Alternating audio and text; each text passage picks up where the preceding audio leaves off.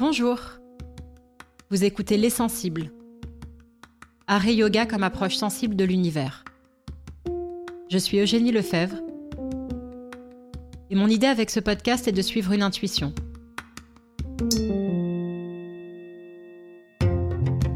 Celle que des liens et des échos très forts existent entre l'art et le yoga, dans leur façon, à l'un et à l'autre, de mettre chacun de nous en relation à soi-même, aux autres, aux vivants, à l'univers, et de leur puissance pour éveiller et animer notre sensibilité au monde qui nous entoure. Pour cela, je vais à la rencontre d'artistes, philosophes, curateurs, penseurs, yogis, avec l'idée que l'ensemble de ces échanges, en écho les uns avec les autres, esquisse progressivement de premiers éléments de réponse. Bonne écoute.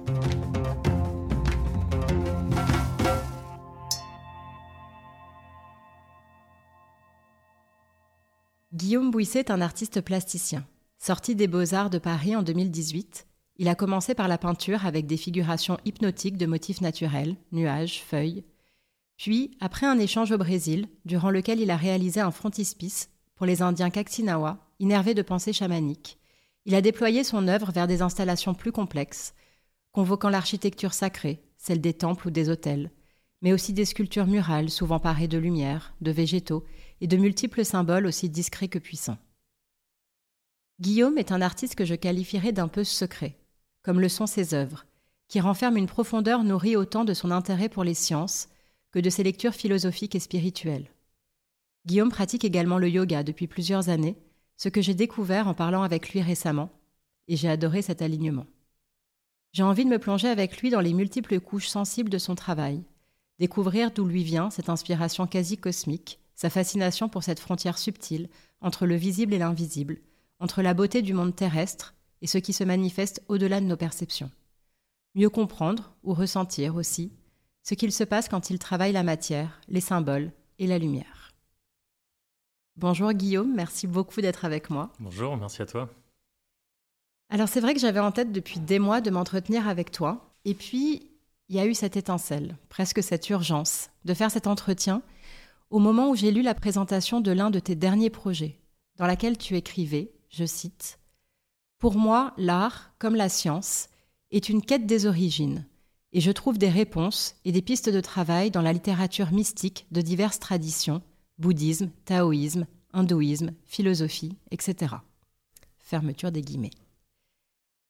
Comment est-ce que tu conçois cette quête des origines par l'art et comment est-ce que dans ton travail, tu articules la pratique artistique et la littérature philosophique et spirituelle que tu lis? Comment est-ce qu'elles sont complémentaires ou alliées?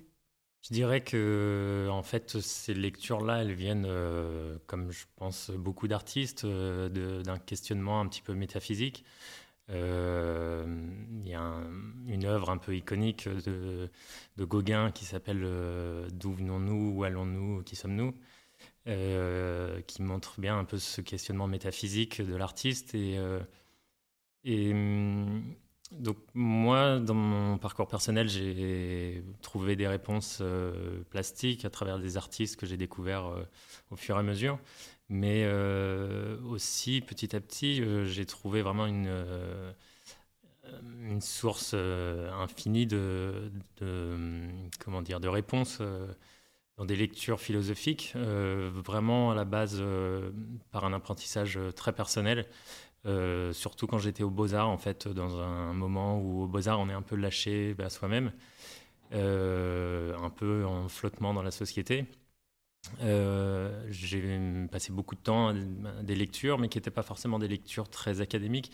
Beaucoup de Wikipédia, notamment, en fait, euh, qui est un outil euh, extraordinaire de, notre société contemporaine et qui nous donne accès à un savoir infini et qui, nous donne la possibilité de très vite avoir plein, de, plein de connaissances intéressantes. Et donc, donc c'est comme ça que ça s'est fait au départ, de fouiller un petit peu sur Internet. Euh, euh, et, j'ai très vite senti que ça excitait quelque chose en moi qui euh, assez vite a voulu se transmettre par des formes. j'ai tout de suite senti que je ne suis pas un philosophe, mais plutôt un artiste. où tous ces questionnements, ils viennent pas par, ils, aboutissent pas à l'envie de d'en parler, mais plutôt de transcrire par des formes, des couleurs, etc. Quel type de recherche tu faisais quand tu dis je faisais des recherches un peu comme ça aussi, au, gré de ce qui se passait dans ta tête et de tes déambulations C'est ça, euh, je ne sais plus exactement par où ça a commencé, mais euh, quand même un des, un des gros questionnements que j'avais quand j'étais euh, au Beaux-Arts, c'était le sentiment de l'organisation du monde selon une dualité que je retrouvais dans plein de choses, notamment dans l'opposition matière et esprit, euh, ou le corps et l'esprit, la nature et la culture. Et, et c'est beaucoup en essayant de creuser ce, thème-là euh, que tout de suite euh, ça m'a amené vers plein d'autres choses. Et qui à la base venait d'une intuition que tu avais et que tu es allé chercher. Une intuition, oui. Hmm. Pas tellement quelque chose de conceptuel, mais un ressenti.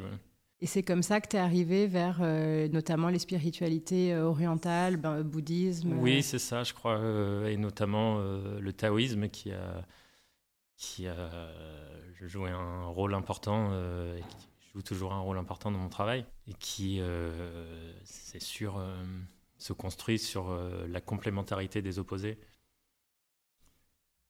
Donc c'est comme si tu avais eu des premières intuitions qu'en creusant, tu avais rencontré en fait ces philosophies qui font écho et qui développent et qui explorent tout ça et qui t'ont à nouveau ensuite en, effet rebond euh, nourri à nouveau parce que euh, t'ont apporté autre chose. Ça. Plus on plus on creuse, plus on découvre des, sujets fascinants et plus ça nourrit euh, plein d'autres questionnements. Mm. Est-ce que tu peux nous parler un peu du taoïsme et en quoi c'est fondamental dans ton travail et comment ça t'accompagne en fait mm-hmm. depuis? L'une des questions principales du taoïsme, c'est le, c'est donc l'opposition du plein et du vide, et, euh, qui est un thème métaphysique assez euh, abyssal euh, et qu'aujourd'hui on comprend toujours pas tellement finalement. Et c'est quelque chose que j'ai développé du coup dans mes sculptures depuis quelques années, je dirais 3 à 4 ans. Ça se développe surtout à travers des sortes d'excroissance qui grandissent comme un flux vital en fait et qui s'expriment euh, par du plein et du vide. Et dans mon travail, c'est plutôt euh, il y a un côté une matière euh, donc tangible et qui est en opposition avec une source lumineuse qui pour moi évoque plus le vide et en même temps le monde de l'esprit et donc, euh, peut-être plus qu'en opposition, en complémentarité avec un monde de, la matière qui est tangible. Et, souvent, c'est des portails en fait qui nous, qui nous amènent à plonger euh, dans ce monde spirituel de la lumière. Pour continuer de remonter dans tes origines à toi, est-ce que euh, tu sais d'où te viennent ces questions peut-être que tu avais à ce moment-là? Si, Est-ce que tu as été toi-même élevé ou bercé d'une manière ou d'une autre dans une culture qui s'intéressait un peu à ces frontières déjà? Oui, bien sûr. Je crois que les pommes ne tombent jamais très loin de l'arbre. et, euh, et, je viens d'une famille du côté de ma mère où la place de la religion est très forte. Il y a la religion catholique, il y a des prêtres dans ma famille. Euh, et bon, ma, mère, euh, j'ai grandi avec euh, une place forte de cette tradition-là, même si je m'en suis séparé euh, assez jeune parce que c'était un peu lourd pour moi. Je ne comprenais pas trop le sens du côté dogmatique. Et donc, je pense dès l'âge de 10 ans, j'ai commencé à m'en détourner. Et, donc, ça n'empêche que ça a éveillé des questionnements euh, en opposition, en fait, je me suis dit, euh, ça a soulevé des questions euh, auxquelles je trouvais la religion catholique, en tout cas dans, sa pratique quotidienne, m'apportait pas beaucoup de, réponses intéressantes. Et, donc, en tout cas, ça a excité une volonté d'essayer de comprendre effectivement qu'est-ce qui pouvait être de l'ordre du divin. Et donc, qui est revenu euh, plus tard euh, et jusqu'à aujourd'hui où j'ai toujours cette volonté de, d'essayer de comprendre. Tu es aussi pratiquant de yoga. Je l'ai découvert assez récemment au cours d'une de nos conversations. Est-ce que déjà la pratique du yoga a un lien justement avec euh, cette culture et avec cette période peut-être de, de plonger dans ces philosophies spirituelles? Est-ce que tu peux nous dire depuis quand est-ce que tu pratiques et est-ce que tu crées un lien ou est-ce que tu dessines ou tisses des, échos entre ta pratique du yoga ou peut-être ta connaissance de la philosophie du yoga et ta pratique artistique? Alors, c'est vrai qu'à un moment donné, ça a eu une, importance tellement forte dans ma vie que j'ai même fait des, maquettes de, de sculptures, de positions de yoga euh, qui n'ont jamais abouti à des sculptures finales. Mais euh, donc, ça s'est exprimé vraiment très formellement à un moment donné. Mais sinon, c'est une inspiration qui est moins directe, je pense. Euh, qui le yoga donc nourrit mon travail, mais plus, je crois que c'est Liu Fan qui dit que pour rentrer dans un état où il va avoir une vraie authenticité, il faut euh, se conditionner. Et, donc, pour moi, le yoga est une façon de calmer des tensions intérieures, qu'elles soient physiques ou spirituelles et, qui est un super moyen, je trouve, pour euh, se conditionner, pour essayer de sortir quelque chose de soi qui soit euh, plus du côté de l'harmonieux que du chaotique. Et, donc, euh, c'est vrai que c'est pas forcément systématique que je vais me mettre à, faire du yoga euh, avant euh, de me mettre au travail, mais euh, parfois je sens que je veux produire quelque chose et en fait ça vient pas naturellement. Et donc là, en fait, j'arrête tout et le yoga est souvent une façon de d'apaiser des choses et, et, de revenir plus tard en étant plus, plus intéressant, je pense. Est-ce que tu arriverais à décrire ce qui se passe dans ce moment de pratique euh, et de quelle manière ça, soit ça apaise, soit ça déclenche, soit ça te reconnecte pour, pour, euh, pour créer mieux ou réussir à créer derrière? Je pense que c'est quelque chose de classique qu'on entend dans, dans, la méditation aussi, dans les enseignements la méditation, qui est de calmer l'esprit. Et donc, euh, quand on est trop agité par des questionnements, euh, on n'est pas finalement très concentré. Euh, c'est difficile à décrire, c'est plus de l'ordre de l'intuition, je dirais. Parce que justement, j'ai le sentiment, et c'est aussi ce qui a hum, donné naissance à ce podcast, mhm. euh, que la pratique du yoga régulière et en effet la méditation en est euh, un, élément central, qu'elle soit vraiment dans la méditation en mouvement pendant qu'on va réaliser des postures ou la méditation assise euh, ou les exercices de respiration, qu'elle évidemment il y a ce, ce premier élément de calmer les fluctuations du mental, c'est euh, le deuxième sutra du livre Les Yoga Sutras de Patanjali, qui est un des référents, une des références en yoga, etc. Donc il y a absolument ça. Mais euh, si, je dis, si je dirais que ça, c'est du côté du vide, pour, euh, pour faire un écho à ce que tu disais tout à l'heure, du côté du plein, il y a aussi une activation de certaines énergie ou de, de l'éveil de certaines euh, de certains sens plus subtils ou de certaines euh, certains ressentis euh, et que finalement ce qui se passe à ce moment-là est peut-être pas très loin de ce qui va pousser l'artiste à créer ou générer cette cette euh, intuition et cette euh, euh, imagination créatrice. Mhm. Est-ce que ça te parle quand je te dis ça? Je me demande s'il n'y a pas quelque chose à voir oui, avec le, désir, en fait, et le, qui est aussi un concept important dans mon travail.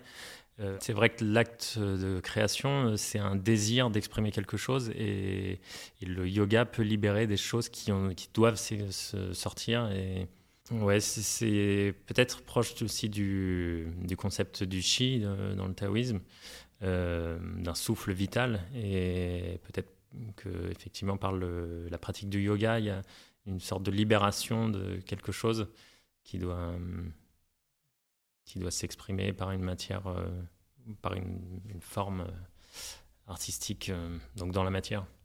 J'avais envie d'aborder un, élément, et notamment en, démarrant ta biographie sur ton site, qui est écrite par le critique d'art Clément Thibault, et qui démarre ainsi, je cite, Longtemps, le commerce avec l'invisible a été le domaine exclusif des prêtres et des chamans avant qu'ils ne cèdent ce privilège aux artistes. De son côté, le philosophe Emmanuel Ecochia écrit dans son ouvrage La vie des plantes, paru en 2016, que les artistes seraient les vrais chamans. Il parle ici de la relation au vivant, notamment, que seuls les artistes pourraient mettre en mots, en scène, en danse, en œuvre, tout ce qui se passe dans le monde vivant. Être capable de développer une empathie profonde et créer cette conversation avec le vivant au travers d'une approche profondément sensible. Cette question de la relation au vivant est très présente dans ton travail. Est-ce que tu te reconnais dans cette notion de chaman? C'est une belle idée, je crois, celle de Emmanuel Cochia. Et je suis assez d'accord en un sens. Euh, ça a ses limites parce que c'est vrai que dans les peuples euh, dans lesquels il y avait des chamans, souvent c'est un apprentissage qui dure euh, au moins une vingtaine d'années. Et bon, même si l'artiste, à travers sa carrière, peut, acquérir une certaine sagesse, c'est vrai que là, à l'heure actuelle, me, définir comme un chaman, ce serait certainement un peu prétentieux. Mais en tout cas, c'est vrai qu'il y a vraiment cette idée d'une personne qui va aller chercher dans le monde de l'invisible des, énergies ou des informations, qui va libérer. Euh, et donc, je pense que l'artiste, oui, est assez proche de, ce, de cette idée du chaman en cela. Je sais pas si ma question est. Enfin, s'il est possible de répondre à ma question, donc je tente. Mhm. Mais comment on fait pour aller commercer avec l'invisible? Vaste question. Je crois que c'est de l'ordre de l'intuition. Euh, ça naît en fait avec la pratique artistique. Euh, on, finit par trouver euh, sa façon. Parfois, ça naît de façon incongrue et, spontanée. Est-ce que tu penses par exemple que c'est parce que tu avais déjà ça dans toi ou cette intuition, etc., que tu t'es spontanément dirigé vers l'art? Oui, je pense que c'était euh, une nécessité. Euh. Comme s'il fallait trouver une forme de, de médium euh, pour passer de ce qui. Pour retranscrire, je ne sais pas, ou pour mhm. Mhm. créer un pont entre ce qui se passait de l'ordre de l'intuition mhm. et le retranscrire dans le monde tangible. Au fond, c'est pas si loin, peut-être de presque souvent, je pense à ça, d'une cure psychanalytique où on, travaille sur soi, en fait, euh, en tant qu'artiste. Euh, euh, on digère des choses qu'on met en forme. Pour certains artistes, c'est plus, plus le cas que pour d'autres, mais la pratique de chacun est toujours révélatrice de, sa psychologie.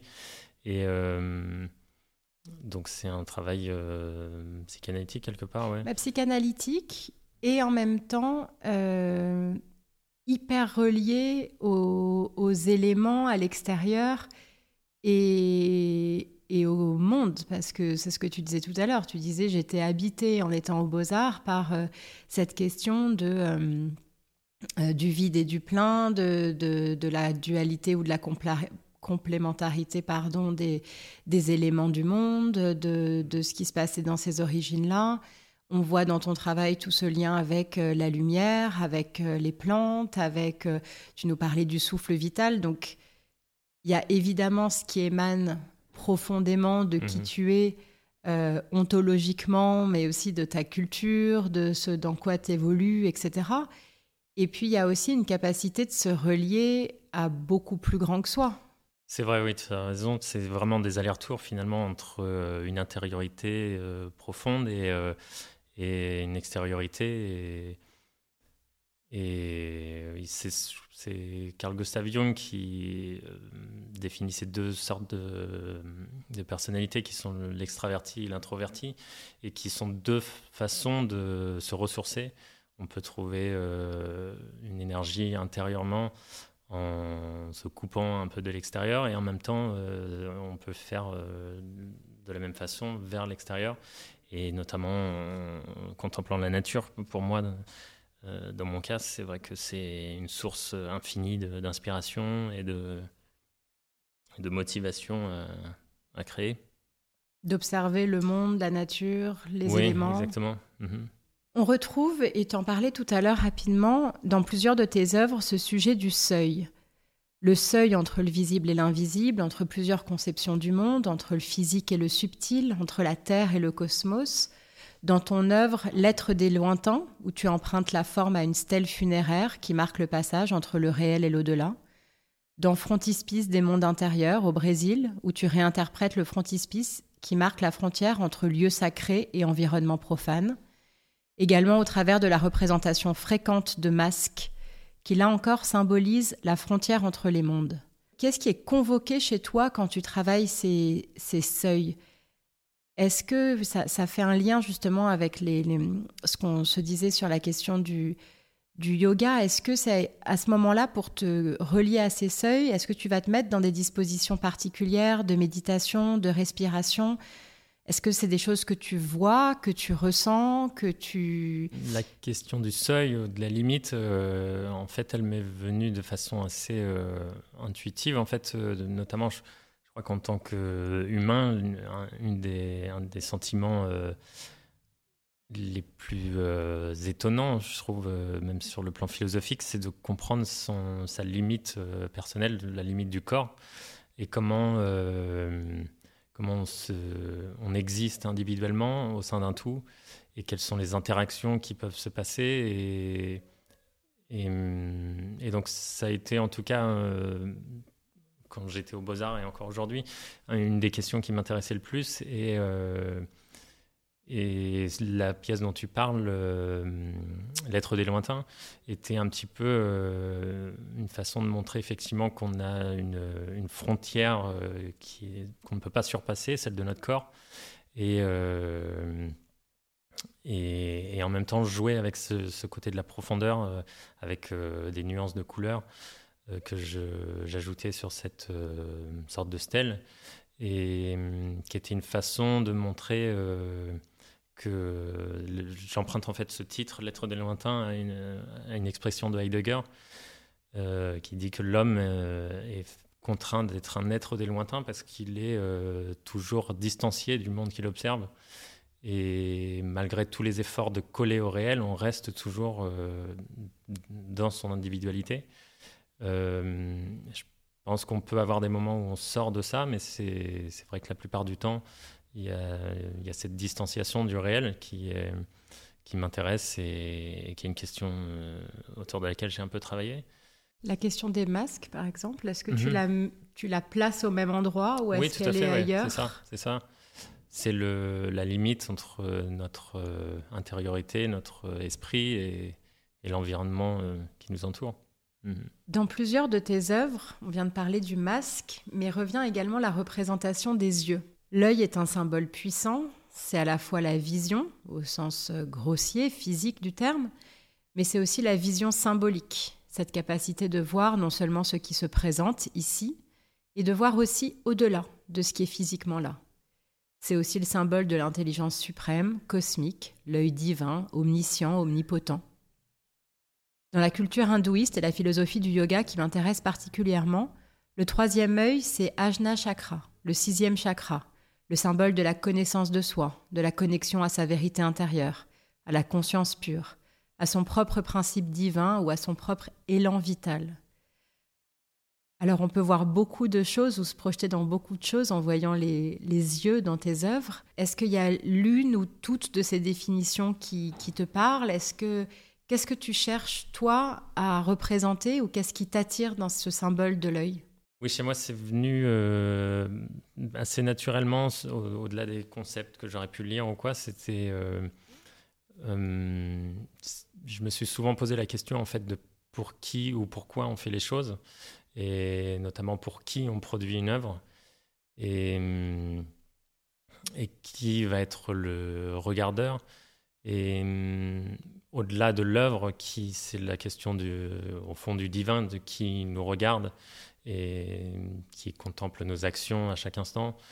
J'ai eu le sentiment que, au moment où j'ai intégré ses yeux beaucoup dans mes œuvres, là un peu moins dernièrement, mais que je devais trouver une forme d'honnêteté et que euh, pour ça, il y avait un regard euh, éternel, peut-être que, certains pourraient appeler Dieu, mais en tout cas, j'avais le sentiment que d'être observé quelque part, et donc c'était un petit clin d'œil à ça, à cette sensation de d'un regard éternel, toujours présent et qui euh, peut être une motivation pour, euh, pour euh, agir au quotidien et essayer d'être une personne meilleure, entre guillemets. Comme un témoin, un témoin permanent, ouais, universel. C'est ça, Donc c'est vraiment dans mon travail, le, effectivement, ce symbole d'un témoin universel. Je reviendrai après sur cette question de qui regarde. Je vais pour l'instant continuer d'explorer tous ces symboles, notamment inspirés du corps humain dans ton travail. Et euh, notamment dans ton œuvre L'herbe du diable, euh, il y a au cœur de l'œuvre des poumons. Alors là encore, moi j'y vois une référence au souffle, au souffle vital, au souffle créatif peut-être dans sa version euh, cosmogonique, de la création du monde et peut-être aussi de la création artistique, au souffle qui relie l'ensemble du vivant et qui fait tomber la dualité entre humain et nature, en révélant la symbiose de nos interdépendances inextricables. Il y a aussi une plante dans cette œuvre, il y a un livre. Est-ce que tu peux nous parler un peu de cette œuvre et hum, quel, euh, quel est ce souffle dont tu charges tes œuvres? C'est marrant parce que cette œuvre, c'est pour le coup, elle m'a été euh, inspirée d'une vision que j'ai eue en faisant du yoga euh, en extérieur. En fait, j'étais vraiment dans un moment où j'appréciais vraiment cet instant de relaxation. Et tout d'un coup, une vision très forte m'est venue d'une cage thoracique avec des formes de branches qui, alors en, lieu et place des poumons. Et donc, ça a lancé cette, cette œuvre. C'est l'élément central dans l'œuvre, donc une cage thoracique avec des petites branches. Et. Hum, je l'ai conjugué avec euh, des lectures que j'avais à cette époque de euh, Carlos Castaneda, euh, qui parle beaucoup de son utilisation de la datura, et qui est donc la plante qui est dans cette œuvre, qui est une plante psychotrope extrêmement forte, assez dangereuse, qui a été utilisée aussi pour ses vertus bronchodilatatrices.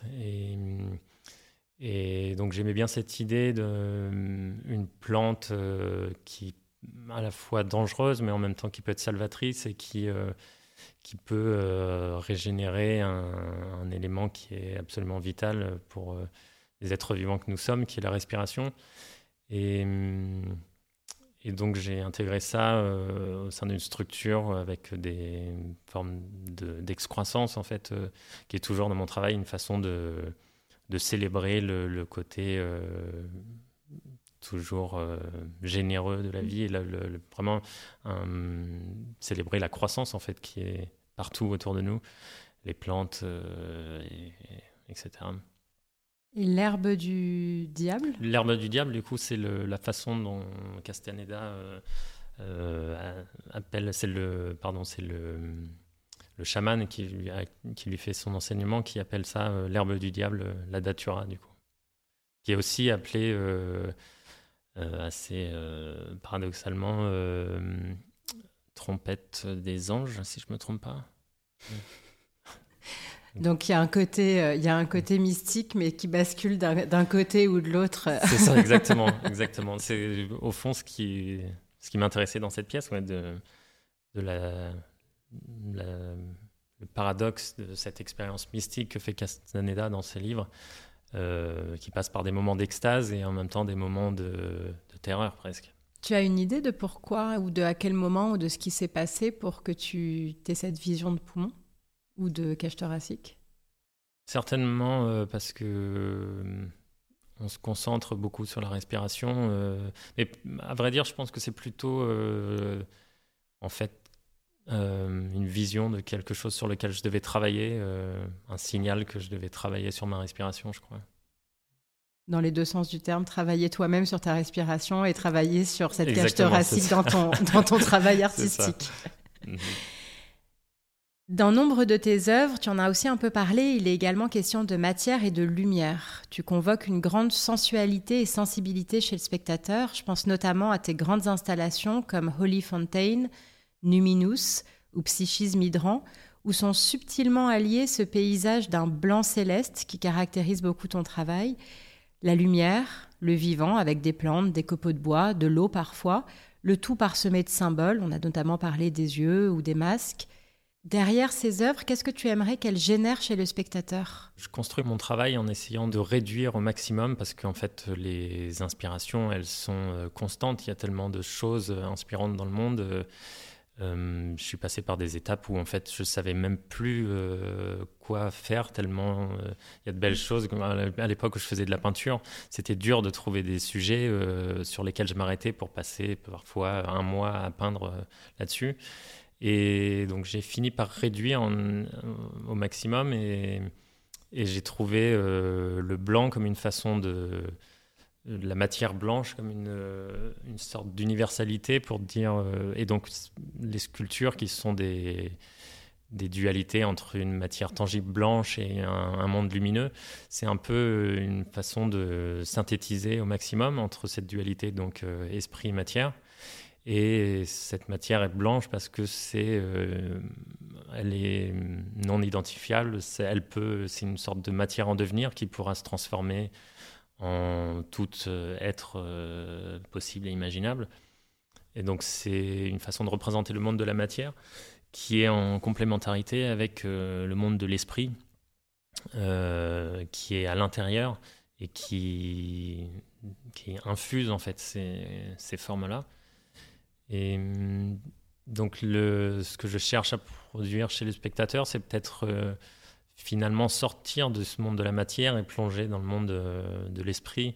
Et hum, c'est comme euh, si je cherchais euh, quelque part à hypnotiser le spectateur et hum, à l'amener dans un état un petit peu de petite transe. En effet, le blanc est très caractéristique de ton travail, mais dernièrement, tu as fait des œuvres noires avec une lumière mhm. rouge. Et alors, c'est vrai que quand on a en tête cette pureté mhm. presque qui mhm. se dégage de, de, tes sculptures précédentes, et notamment avec des titres comme Holy Fontaine, ces œuvres noires, on a l'impression que tu allé convoquer autre chose. Oui, c'est sûr, après une période euh, où, quelque part, ce blanc aussi, c'est une façon d'amener de la sérénité. Et euh, dans un monde bruyant, euh, l'expérience artistique, euh, pour moi, c'est l'occasion d'apaiser. Et donc, les séries de sculptures plutôt dans les blancs, c'est une façon de. Ouais, comme, comme un temple ou comme une, une église. c'est une sorte de façon d'essayer de. C'est assez proche du zen, peut-être, d'essayer d'atteindre un état de sérénité. Et en même temps, euh, petit à petit, j'ai eu euh, l'envie de, d'exprimer d'autres sensations que je pouvais vivre, euh, notamment à travers ma pratique des arts martiaux ou de la boxe, où c'était des émotions plus intenses, presque de transe, ou parfois avec de la musique. Euh, il y a une libération euh, salvatrice qui, m'intéresse beaucoup. Et donc, c'est euh, des œuvres peut-être qui ont été plus inspirées par ces pratiques des arts martiaux, où il y a une certaine forme de violence qui doit s'exprimer, mais qui est contenue, qui est maîtrisée. Et donc, au final, l'œuvre, l'œuvre d'art, elle n'est jamais qu'une œuvre, et donc elle est violente visuellement, mais elle peut être une forme de catharsis. Et donc, euh, je crois que c'était plus euh, dans cet ordre d'idées-là euh, que j'ai développé cette série, donc noir et rouge, qui peut faire penser aussi un peu à des volcans, en fait, où il y a cette lave qui est sublime, qui est à la fois terrifiante et à la fois magnifique. C'est marrant parce que c'est comme si tu prenais juste par l'autre bout finalement ce que tu exprimes aussi dans tes œuvres plus blanches. Oui, c'est vrai. Mhm. Euh, et puis tu parles des arts martiaux qui sont quand même euh, extrêmement empreints de toutes ces philosophies euh, mhm. orientales. hindouiste, bouddhiste, mhm. shinto, enfin en fonction des arts martiaux, taoïste. et c'est comme si tu alors c'est moi, hein, c'est mes divagations, mais tu parlais du, taoïsme et, de, du vide et du plein. Là, c'est le blanc et le noir, mais peut-être que c'est aussi pour... Euh, enfin, oui. On, est dans le même univers, comme si tu étais allé regarder de l'autre côté et l'exprimer un peu différemment, mais... C'est sûr. Tu sembles aussi faire passer des messages au travers de tes titres. Alors, on en a dit déjà quelques-uns.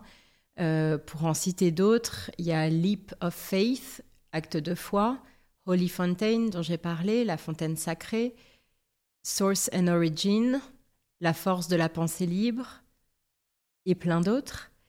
Titrer ses œuvres n'est pas une obligation, c'est pas non plus l'apanage de tous les artistes. On ne compte pas le nombre d'œuvres intitulées sans titre. Alors qu'au contraire, toi, tu sembles y accorder une attention minutieuse, comme s'ils étaient une partie de l'œuvre à part entière, un message plus ou moins codé d'ailleurs, pour accompagner sa réception. Comment tu penses tes titres et qu'est-ce que tu as envie de, créer comme dialogue au, travers des titres? Au début, c'est vrai que j'avais toujours du mal à donner des titres et puis finalement, c'est devenu un exercice que je trouve euh, essentiel dans mon travail. Finalement, c'est comme le, point final. Euh, parfois, on, fait des œuvres sans vraiment euh, savoir pourquoi on les fait. Et le fait de donner un titre à la fin, euh, c'est souvent pour moi l'occasion d'essayer de détricoter le désir qui a amené cette œuvre. Et, donc, parfois, ça, ça, vient en complémentarité oui, pour expliciter un peu plus clairement, ou pas d'ailleurs, ce que j'ai voulu dire. Ça vient toujours à la fin. Ça vient toujours à la fin, oui. J'ai toujours adoré chez Magritte, par exemple, euh, effectivement, que c'était deux choses euh, différentes et complémentaires, euh, ces œuvres et ces titres, et qui parfois ajoutent une lecture complémentaire. Dans Face, par exemple, en fait, en voyant l'œuvre, donc on voit une, un sorte de portail de lumière avec deux petites fioles euh, qui contiennent un liquide et qui sont euh, deux petites fioles en forme de cœur. Et hum, donc le titre Leap of Faith, un peu littéralement euh, un saut de foi, donc un, acte de foi. pour moi, en fait, il vient éclairer le fait que c'est une, pièce qui est finalement assez romantique, qui parle de la relation amoureuse et qui parle de la façon dont, quand on rentre dans une relation amoureuse, c'est un, dévoilement, on accepte de faire un saut euh, dans l'inconnu et on, sait, on, peut se mettre en danger. Et, mais il faut, euh, il faut faire confiance quelque part. Et bon, c'est quelque chose qui se retrouve dans plein d'autres choses euh, de la vie, mais donc c'était un petit, un petit clin d'œil sur ça. Et la force de la pensée libre? Celui-ci est peut-être plus poétique, ça fait référence à rien en particulier, c'est peut-être le, c'est une pièce donc qui est une sculpture noire avec de la lumière rouge. Et hum, je pense que c'était l'idée de montrer que la sensation en fait qu'on peut avoir euh, de la liberté et de, l'énergie folle que ça, nous peut, que ça peut nous donner de se sentir euh, libre. Plus largement, euh, quelle est la relation que tu souhaites établir avec les spectateurs de tes œuvres ou dans quel euh, état tu penses que les, spectateurs ressortent? Alors, on a parlé de trans tout à l'heure. J'étais, euh, on vient de parler des titres et particulièrement euh, intéressée par le fait que l'une des œuvres les plus récentes de ton portfolio s'intitule spécifiquement Spectateur. Là où finalement, dans tes autres œuvres et dans tes autres titres, tu es plus en train de... Voilà, il y a une proposition qui vient compléter presque sur le fond euh, l'œuvre et ton intuition, etc. Et, j'étais très euh, voilà intriguée en fait par, euh, par ce titre et même aussi un peu par l'œuvre elle-même qui est un mhm. tout petit peu nouvelle mhm. par rapport à, certaines de tes œuvres ces dernières mhm. années. Est-ce que tu peux nous en parler un peu? Je pense que c'est venu d'une d'une idée qui est assez proche de la pratique de la méditation où on demande aux pratiquants, euh, enfin on invite le pratiquant à prendre du recul sur sa, propre pensée et, à devenir quelque part spectateur de son, esprit et à observer les pensées qui défilent. Et donc cette œuvre qui est un écran lumineux qui pour moi est toujours le symbole d'un esprit et hum, sur lequel devant on a une sorte de rhizome qui, euh, pour moi, est plutôt euh, un, une forme de circuit neuronal, euh, au fond comme un petit nœud de, pensée. et dans cette œuvre, elle sort d'un tronc qui est posé au sol. C'était une façon d'assumer une, une, origine organique de l'esprit au, au, final. Et donc l'œuvre s'appelle Spectateur et pour moi, c'est comme être devant un, spectateur de son propre esprit et de, ses propres idées et, prendre un recul sur, euh, sur son esprit. Est-ce que tu, tu sais comment cette œuvre elle a été perçue? Est-ce qu'elle a été déjà présentée? Est-ce que euh, en fait c'était une installation in situ euh, à Pouche où je suis résident. C'était dans, dans l'ancien lieu à Clichy, qui est une résidence d'artistes. Je pense que j'ai pas eu de d'explication approfondie de, de, la sensation, mais c'est vrai que j'ai vu les gens rester dans l'espace. Euh, c'était une grosse source de lumière, donc c'était euh, immersif. ouais, assez immersif. Et euh, je suis un grand admirateur de James Turrell, et je pense qu'il y avait quelque chose de cet ordre-là, de vouloir remplir vraiment un espace, une, une, pièce entière de lumière. Hum, est-ce que tu sais déjà, ou est-ce que tu peux dire, euh, si tu le sais, vers quoi tu as envie d'orienter tes futures pièces? Clairement, ouais, là j'ai hum, de plus en plus l'envie de, de, faire des œuvres euh, au milieu de la nature en fait. C'est quelque chose que j'ai fait dernièrement lors d'une résidence en Grèce où euh, je suis allé tous les jours travailler sur une œuvre vraiment au milieu de la nature, avec euh, aucun euh, signe de civilisation autour. Et mm, rien que le, chemin en fait pour y aller tous les jours était très important et une façon de se conditionner pour euh, le moment où je serai en train de réaliser l'œuvre. Et mm, je cherche à, ce que mon impact écologique soit le moins mauvais possible. Et donc j'ai trouvé que finalement bosser avec des matériaux sur un lieu euh, d'exposition directement avec les, matériaux qu'on trouve sur place. Et une façon euh, assez efficace de répondre à ça. Et et donc j'ai envie de continuer peut-être pas exclusivement dans cette voie mais clairement c'est une piste importante pour mes œuvres à venir je crois.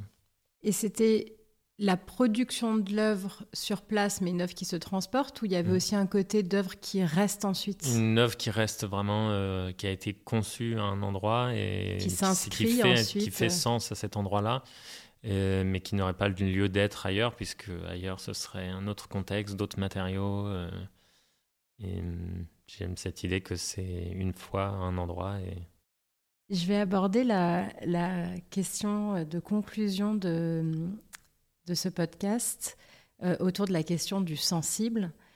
Euh, et en abordant, et certainement forcément en détournant un peu la façon dont euh, le philosophe Baptiste Morisot, dans son ouvrage Manière d'être vivant, parle de la crise de la sensibilité, qui est exprimée comme un appauvrissement de la sensibilité envers le vivant, c'est-à-dire des formes d'attention et des qualités de disponibilité à son égard. Au-delà de cette sensibilité à l'égard du vivant qui est déjà fondamentale et dont tu viens justement de parler, cette crise de la sensibilité vis-à-vis de, ce qui se passe au-delà peut-être de nos perceptions me semble juste de manière encore plus globale. Quelle serait pour toi la priorité pour réveiller à nouveau le monde sensible?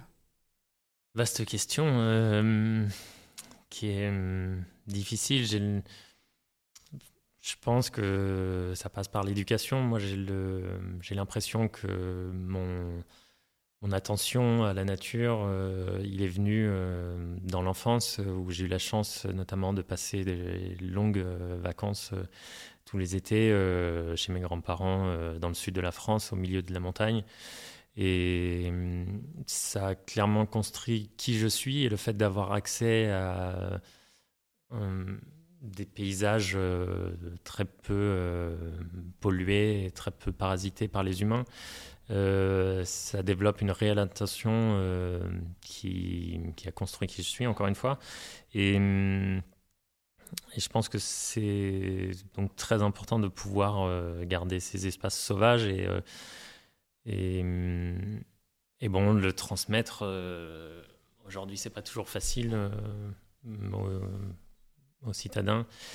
Et ça passe par une préservation de, du vivant. Et, et, donc, il y a une lutte constante euh, pour euh, essayer de préserver un minimum ce monde assez merveilleux et qui, qui nous éveille à des choses fascinantes. Merci beaucoup, Guillaume. Merci à toi.